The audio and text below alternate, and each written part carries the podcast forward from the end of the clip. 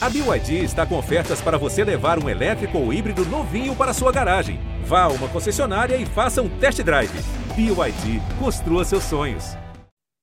Muito bom dia, muito boa tarde, muito boa noite. Está começando mais uma edição do GE Atlético, o seu podcast que fala do Galo toda semana no ge.globo barra Atlético ou também nos agregadores. Hoje estou aqui com o Bob Faria, com o Jaime Júnior, com o Henrique Fernandes. Vamos falar da vitória do Atlético sobre o Coritiba por 2 a 0 na Série A do Campeonato Brasileiro. Atlético vice-líder. E a gente quer saber o que o Atlético mostrou de bom ou de ruim no jogo contra o Coritiba.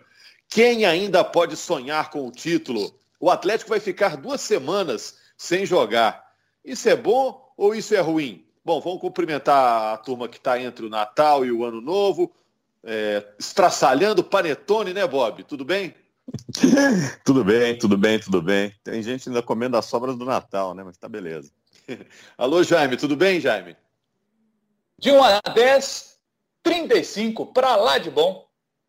Ô Henrique, é, vou começar aqui com você já perguntando de uma vez. É foi estranho esse jogo contra o Curitiba, porque para narrador foi legal, muita muita oportunidade, muito lance de gol. Os comentaristas estavam mais exigentes, esperando um jogo melhor. Você está é, nessa pegada também, nessa vibe também?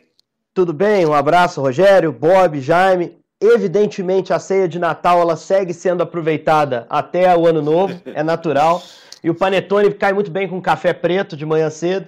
Mas de toda forma, assim, acho que, que eu esperava um pouco mais, sim, do Atlético. Eu acho que o Atlético está passando por um problema principalmente de meio campo.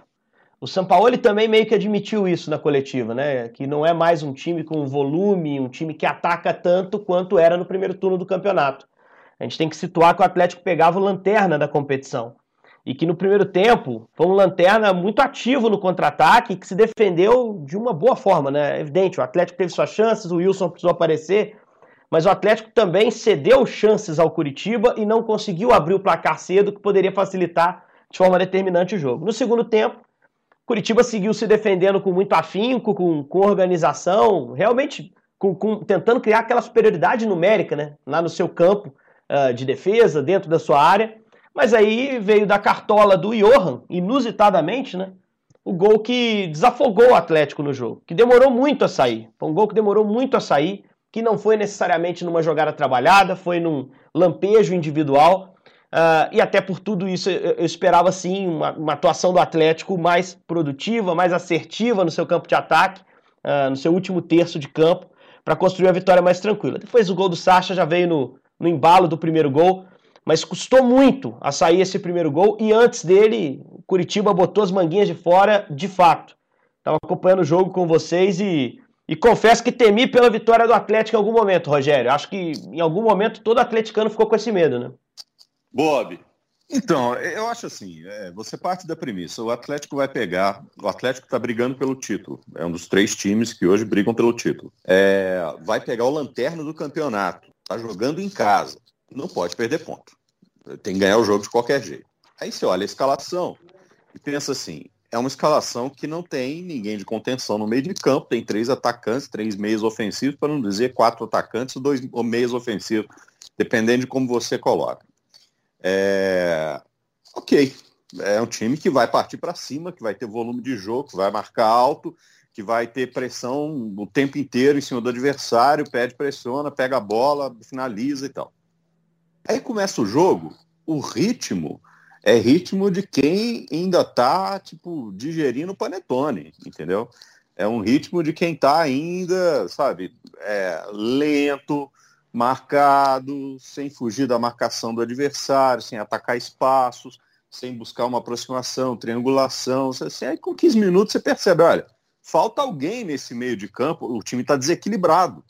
É, falta alguém dessa transição meio-ataque, se é que dá para dizer disso, porque o time estava inteiro no ataque, o Hever estava jogando a, a, linha da frente do meio de campo, é, que possa ver esse jogo um pouco mais de trás e encontrar esse espaço, porque o Atlético tinha uma única jogada e avançando até onde o Curitiba deixava, com a, o Curitiba ali com aquela primeira linha super bem fechada, e dali distribuía para o lado. Era pequeno, e aí o Arana entrava um pouquinho, o Keno tentava jogada individual, era para a direita, de vez em quando com o Savarino e tal, não sei o que, e bola pingada na área. E só. E nada mais do que isso. Aí você pensa, um time que tá, é, que partiu dessa premissa de ser, tá brigando pelo título, que tá com um time extremamente ofensivo tecnicamente, e tem esse volume de jogo, tá pouco, né? Então eu fiquei frustrado com o volume de jogo do Atlético. Acho que ganhou a partida, é, como bem disse o Henrique, ganhou essa partida com lampejos de, é, de criatividade dos dois jogadores. Né? É, entendo até, pode ser que haja uma limitação técnica, uma limitação física na composição do time. O Alan Franco talvez não tivesse no mínimo 90 minutos para jogar, certamente não tinha. É, talvez não tivesse nem, nem, nem 45, por isso entrou aos 15 do segundo tempo para dar um pouco mais de equilíbrio na estrutura do meio de campo. Ou seja, resumindo tudo isso, o Atlético me pareceu na sua escalação e na forma como jogou é, uma máquina desequilibrada, uma máquina desregulada. O que prova que nem sempre encher de atacante significa que você vai ter um time ofensivo o tempo todo. É, mas ganhou, né, Bob? E aí, Jaime, também não foi escalado assim porque o São Paulo queria, né? Porque não tem o Jair, que está machucado, mais uma vez e não tem o Alan, que está cumprindo suspensão. Então deu para fazer um arranjo, ele fez a, um bem bolado ali no a, meio campo. A aposta de primeiro dele foi até o Zaratio, né? Que nem pôde ter Isso. também no jogo o Sampaoli, porque o Zaratio saiu ali com 10, 15 minutos, problema muscular. Então o que o Sampaoli pensou para suprir essas ausências que o Rogério bem citou e que são importantes, uh, ele também não pôde ver em prática no jogo efetivamente. O Zaratio saiu muito cedo. Fez uma gambiarra ali no meio campo, né? Depois teve que fazer outra. Agora, eu sinceramente, se fosse escalar o Atlético com as mesmas opções que tinha uh, no jogo Sampaoli, eu não colocaria o Zarate de primeiro volante no início da partida. Eu teria colocado o Natan, que já fez essa função. E é um uhum. jogador que atua melhor indo de frente para o gol. E ele, muitas das vezes ele estava recebendo de costas para o gol e não é muito a do Natan. Então acho que o Natan ficou meio perdido. E acho que se tivesse escalado o Natan de primeiro volante, seria menos ruim diante das dificuldades que tinha o Sampaoli. Agora, é, a gente tem que. Eu tenho visto o Atlético. Se a gente pegar os jogos do Atlético de outro momento do campeonato, no primeiro turno, por exemplo, o meio de campo do Atlético era muito forte, porque tinha é, Jair muito bem. O Jair faz uma falta imensa para essa equipe, porque nem o Alan consegue fazer o que Jair faz. Jair faz mais bem feito a função do, do primeiro volante. E, e, funcionava muito bem o meio de campo do Atlético com o Jair. E tinha Alan Franco muito bem e Natan muito bem. Então esse meio de campo estava fazendo o Atlético funcionar. A bola chegava muito para os atacantes, o Atlético criava muitas oportunidades do gol. Então, hoje o que temos é o Atlético com Alan Franco, depois da Covid, o jogador que mais sentiu fisicamente a questão do coronavírus. Natan, depois da lesão, não voltou mais a ser o mesmo Natan. Ele mesmo disse, até questão de confiança ele está sentindo. E o Jair acabou se machucando. Então o Atlético é, perdeu muito da sua força no meio de campo. E aí acaba atrapalhando o desempenho do Atlético no Campeonato Brasileiro. O Atlético teria hoje certamente muito mais pontos se não fosse essa queda de produção do seu meio de campo, por lesão ou por Covid, pelas situações que eu citei aqui. Mas um, um ponto positivo que eu gostaria de citar a respeito dessa vitória do Atlético, e eu faço questão de falar dele, porque a torcida às vezes pega no pé dele, é Ederson. O Johan, Johan. É, o Johan também. O Johan também pelo golaço que ele marcou. Mas se não é o Everson, Everson fez defesas importantes no jogo. Porque a, o Atlético estava muito ofensivo e deixando muitos espaços no contra-ataque. Ô, ô Jaime, tem, é tem, uma, tem uma dele no chute do Robson já no segundo tempo que é sacanagem, cara. Uma bola cruzada lá que. Não é qualquer goleiro que pega, é. não. Ele até cai sentindo o ombro ali, não sei se. Também para ganhar um pouquinho de tempo, porque o Curitiba che tinha chegado com perigo, com perigo. Mas pode pôr na conta, assim, bem lembrado, cara. É, é, bom citar, porque muitas vezes o pessoal pega no pé, quer o Rafael, mas o Everson, para mim, você, tá, você foi perfeito. Para mim, teve um papel importante, sim, na vitória. E é sintomático, né? Quando você pega o lanterna do campeonato, e a gente tem que citar aqui uma boa atuação do seu goleiro, né? Então, esse aqui é o caso. Quer dizer assim, é, o, Rogério falou, é, ganhou, tinha que ganhar mesmo, tem que, era para ganhar, era pontos que o atleta não podia perder é, e ganhou com, com jogadas individuais que a gente já falou. Agora, o que deu de oportunidade para o Curitiba Entendeu? É, o Curitiba chegou a, numa, numa, altura do jogo, tinha a mesma quantidade de finalizações do Atlético. É, isso com, com um time que não é, que não fosse o Curitiba, que é a lanterna do campeonato, que tem um índice de aproveitamento péssimo no ataque, é, que perdeu recentemente seu treinador, né? Tá com o interino, que é um interino, interino intermitente, né? Ele é sempre interino. Se fosse um time mais qualificado, tinha perdido o jogo. Tinha perdido o jogo. Então, é, eu volto a dizer, ainda que a característica do jogador né, não, é, não seja exatamente aquela necessária, mas no plano tático é, precisava ser mais concentrado, precisava estar mais equilibrado, precisava ter mais é, inteligência tática. Aí vai dizer assim, ah, mas é porque foi pego de surpresa. Não, não foi. Até ficou dias parado, teve tempo para treinar. E sabia, e sabia que o Curitiba ia jogar como jogou também, né? Pois é. é fechadinho então, lá, né? botando cinco lá dentro da área para cortar cruzamento, para não deixar infiltrar por baixo. Eu tô é. com um receio muito grande, assim, para a gente render o mais. Neilton, o que o Neilton jogou, até é. acabar o gás do Neilton, entendeu? E não, ele jogou livre, o, praticamente o meu, livre o tempo todo. O meu receio, Bob, é, é que esse time que evoluiu taticamente tão rápido na mão do São Paulo lá no início do campeonato, como claramente os caras tinham um outro jeito de jogar já implementado e como a cada jogo aparecia um protagonista, lembra? A gente citava, ah, hoje uhum. foi o uhum. Natan, hoje foi o Franco, contra o Corinthians o Johan entrou e mudou o jogo. Olha como o Sacha encaixou bem, como ele entende bem o time. É, eu, tenho, eu tenho medo porque nos últimos jogos eu já não vejo esse caminhar tão claro assim da evolução tática do Atlético. Tem a ver com os desfalques, sem dúvida. Mas eu acho que o trabalho de São Paulo, nesse momento, não tem a mesma assimilação e não caminha é, da mesma forma. Deu uma estagnada.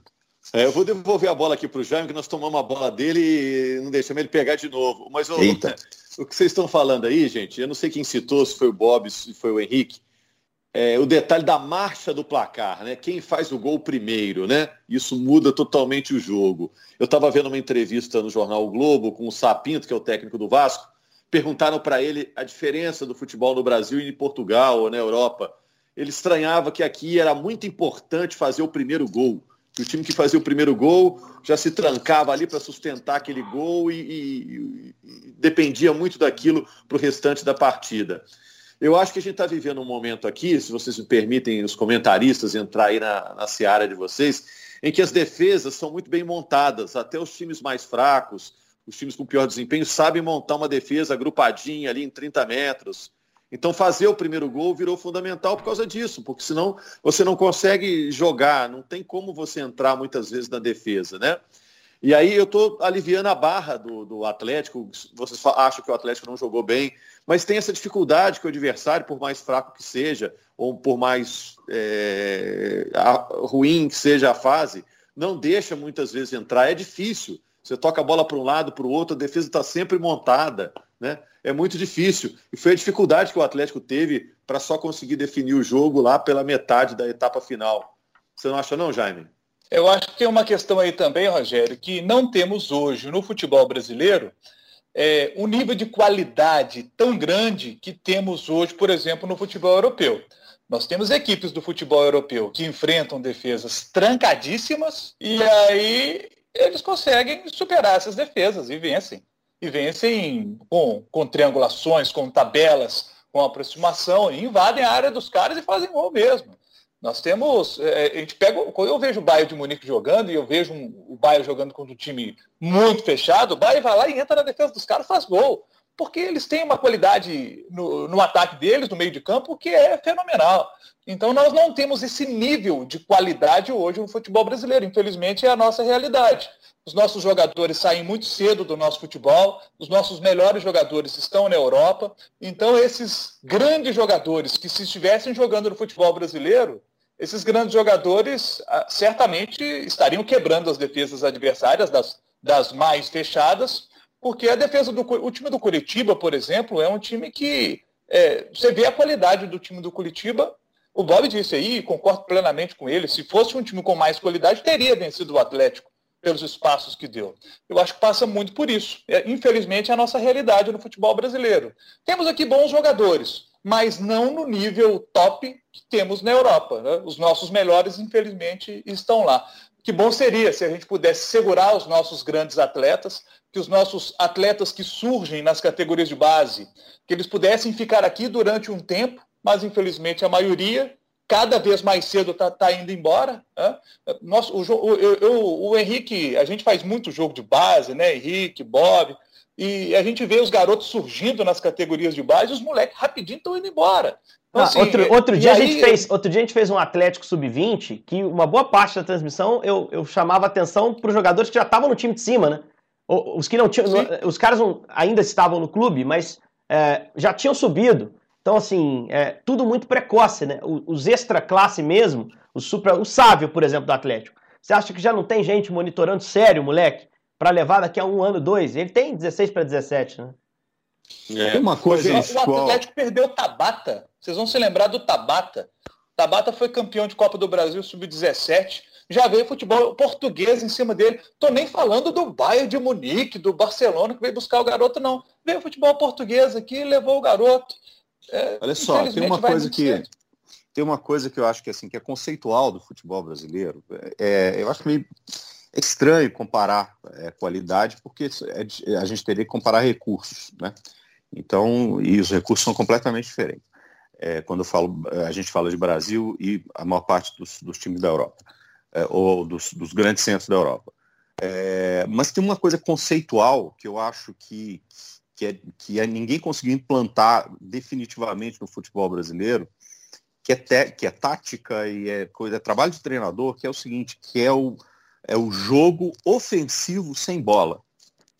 É, por que, que o Flamengo foi aquele Flamengo absurdamente fora da curva do ano passado? Porque era um time que se jogava com um padrão de jogo ofensivo sem bola é, muito acima do que é o normal do futebol brasileiro. O futebol brasileiro aprendeu a jogar o jogo defensivo sem bola. Quando a gente diz assim, perdeu a bola, ah, vai recompor a defesa. Então os caras sabem que os, os extremos têm que recompor, fazer a linha, sabe que é, vai ter que eh, fechar o meio de campo, que vai ter que fazer aquela primeira marcação, ou que ou se é um pé de pressiona e tal. Assimilou o jogo defensivo sem bola. Mas o jogo ofensivo sem bola, que é, é, é você atacar espaços, você sem bola, claro, é quando o seu companheiro está com a bola, mas você está sem, ou seja, atacar o espaço, encurtar, é, fazer a infiltração para facilitar o passe. O futebol brasileiro não faz isso. O futebol brasileiro tem um jogo de condução de bola. Quem está com a bola tem que resolver a jogada e entregar para alguém em mais, maior ou menor grau. É, e o que eu vi no Atlético, é, o que eu vi evoluir no Atlético nas últimas partidas, de uma certa forma, foi exatamente isso. É, passou a ser um time estático. Então, quem tem a bola tenta resolver essa bola, dá um passe longo. Quem tem a bola tenta resolver o jogo, passar por um ou por dois para ver se abre um espaço. E quem está sem, sem ela não participa do jogo ofensivo, fica esperando a resolução da jogada. Eu acho que isso é conceitual do futebol brasileiro porque o, futebol, o jogador brasileiro é, ele foi ele foi ele é criado para achar que o importante é estar com a bola o, maior, o maior número o maior tempo possível número de vezes para ele se valorizar entendeu eu acho que isso é conceitual aqui gente só para a gente ir fechando um aqui detalhe? Ah. só para citar um detalhe o São Paulo tem hoje o que o Bob está falando muita movimentação lá na frente sem a bola. E tem o que eu disse dos garotos, que conseguiu manter garotos da base que estão indo bem no time de cima. O Brenner está voando. Né? Então, hoje o São Paulo é o time brasileiro que consegue reunir bem o que eu disse e o que o Bob disse e está aí, líder do campeonato. É, o São Paulo tem 56 pontos, é o líder. O Atlético tem 49, está mantida aquela distância de 7 pontos. Só que o Atlético, que era o terceiro, agora é o vice-líder. O Flamengo tropeçou, empatou por 0 a 0 com o Fortaleza. É, 49 pontos tem o Flamengo também, mas leva desvantagem nos critérios de desempate. O Atlético tem uma vitória a mais, embora o Flamengo tenha um jogo a menos, um jogo que vai fazer com o Grêmio. Então, São Paulo 56, Atlético e Flamengo 49 são os desafiantes ao título, né? O Internacional tem 47, está por ali também, Grêmio 45, né? Nessa, nessa tá rodada da turma da frente, só o Flamengo não ganhou, hein, Rogério? Então, Verdade. essa vitória do Galo, Palmeiras se ela não viesse ganhou... no sábado, é. seria problemática demais. Do G6, só o Flamengo não ganhou. Aquele pênalti lá do Pedro, né? Tocou com os dois pés na bola. Incrível aquele lance. Agora, gente, para a gente fechar aqui, o Atlético vai ficar duas semanas sem jogar. O jogo da próxima rodada, é, que seria contra o Santos, né, foi adiado para o dia 27 de janeiro, jogo da rodada 28. E o, o, próximo jogo do Atlético será no dia 11 de janeiro contra o Bragantino, lá em Bragança Paulista, que é a terra da linguiça. Né? Ficar duas semanas sem jogar é bom ou é ruim? Duas semanas eu acho muito tempo. É, é aquela coisa, né? É, acho que perguntaram isso até para, não sei para quem foi do Atlético no final do jogo. O cara disse, é, a gente ficou meio sem ritmo e tal. Tem muito jogo, reclama. Tem pouco jogo, reclama. É, o ideal é o equilíbrio. Eu acho 15 dias muito tempo. Agora, se em 15 dias não der para recuperar jogador, não der para treinar um volume de jogo melhor, não der para achar uma solução melhor e tal, aí eu acho que é, é, é realmente tem que repensar as estratégias, né? É claro que o, ideal é ter ritmo de jogo. Acho que assim, um jogo por semana é, é, é uma coisa linda, assim, que todos os atletas adorariam, mas dois jogos por semana também não mata ninguém. E ficar 15 ah, dias, 15 dias sem jogar faz mal. Agora um detalhe, ó. O Atlético joga a próxima contra o Bragantino no dia 11. E aí no dia 17 começa uma maratona.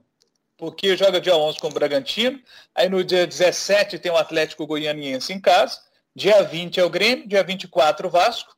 Aí do dia 24 para o dia 31, que é o jogo contra o Fortaleza, ele teria uma semana. Não vai ter mais, porque o jogo com o Santos foi adiado para o dia 27. Então o Atlético do, do, do dia 17 de janeiro ao dia 31 de janeiro, em 14 dias, fará um, dois, três, quatro, cinco jogos. Cinco jogos Nossa. em 14 dias. Então é vai ter 15 dias sem jogo e depois em 14 ele tem 5. É, é, isso, assim, maravilhas do calendário brasileiro. É, nesse ponto foi ruim o adiamento. Esse, nesse ponto foi ruim o adiamento. Agora tem um outro ponto que pode ser positivo. Uh, eu acho que o problema do Atlético, gente, é o meio campo. Uh, isso eu acho que é até o consenso aqui, todos nós tocamos nesse ponto ah. em algum momento aqui. Uh, caiu muito o meio campo, os pontas continuam tendo seus momentos de desequilíbrio. O Vargas me parece até um centroavante, um último homem de frente, melhor que o Sacha, tecnicamente mas o meio-campo uhum. não consegue produzir, não consegue ser consistente. E há alguns problemas no meio-campo que são médicos. O, o, Alan Franco, por exemplo, nessas duas semanas pode fazer um trabalho específico para se condicionar. O caso dele é recuperação da Covid. É. O Jair também pode estar tá fechando um período de recuperação do problema na panturrilha. O Zarate agora a gente não sabe em que pé tá, porque saiu machucado. Então essa pausa também pode dar ao Sampaoli tempo para condicionar os seus jogadores do setor que para mim caiu o nível que caiu o desempenho, que puxou o time de uma forma geral. É, um outro detalhe também que a gente seria importante, a gente sabe, sei que já está acabando o tempo, a situação do Tardelli, né? Muita gente esperava o Tardelli, inclusive, no banco no jogo contra o Curitiba. Ele não só não foi para o banco, como o São Paulo na coletiva já botou, já tratou de acalmar a torcida, conter a ansiedade. Disse que o Tardelli é um ótimo jogador e tudo mais, mas que ainda precisa de um tempo para se condicionar fisicamente. Ele está curado, o tornozelo dele está zero. Ele fez a cirurgia, passou pelo pós-operatório, a recuperação toda, voltou até antes, mas agora é, é a questão física que pega. Então o Sampaoli mesmo já disse que provavelmente ele vai precisar de janeiro inteiro para se condicionar. Isso esfria um pouco a expectativa de retorno do Tardelli já, já em breve, né? Bob, você ameaçou falar aí para fechar? Estão pedindo a conta não, aqui. Não, não, já é tomamos a saideira, o garçom já chegou com a conta. é isso mesmo. Acho que assim, é, se é ruim, perde ritmo de jogo, tem 15 dias para recondicionar jogadores e, e, tentar recuperar a estrutura de jogo e o conceito de jogo que estava funcionando muito bem.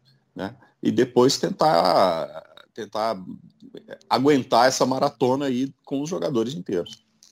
Beleza, gente. Vou parar por aqui para a semana que vem a gente ter o que falar, né? Porque o Atlético não vai jogar, a gente vai ter que falar né? na semana que vem.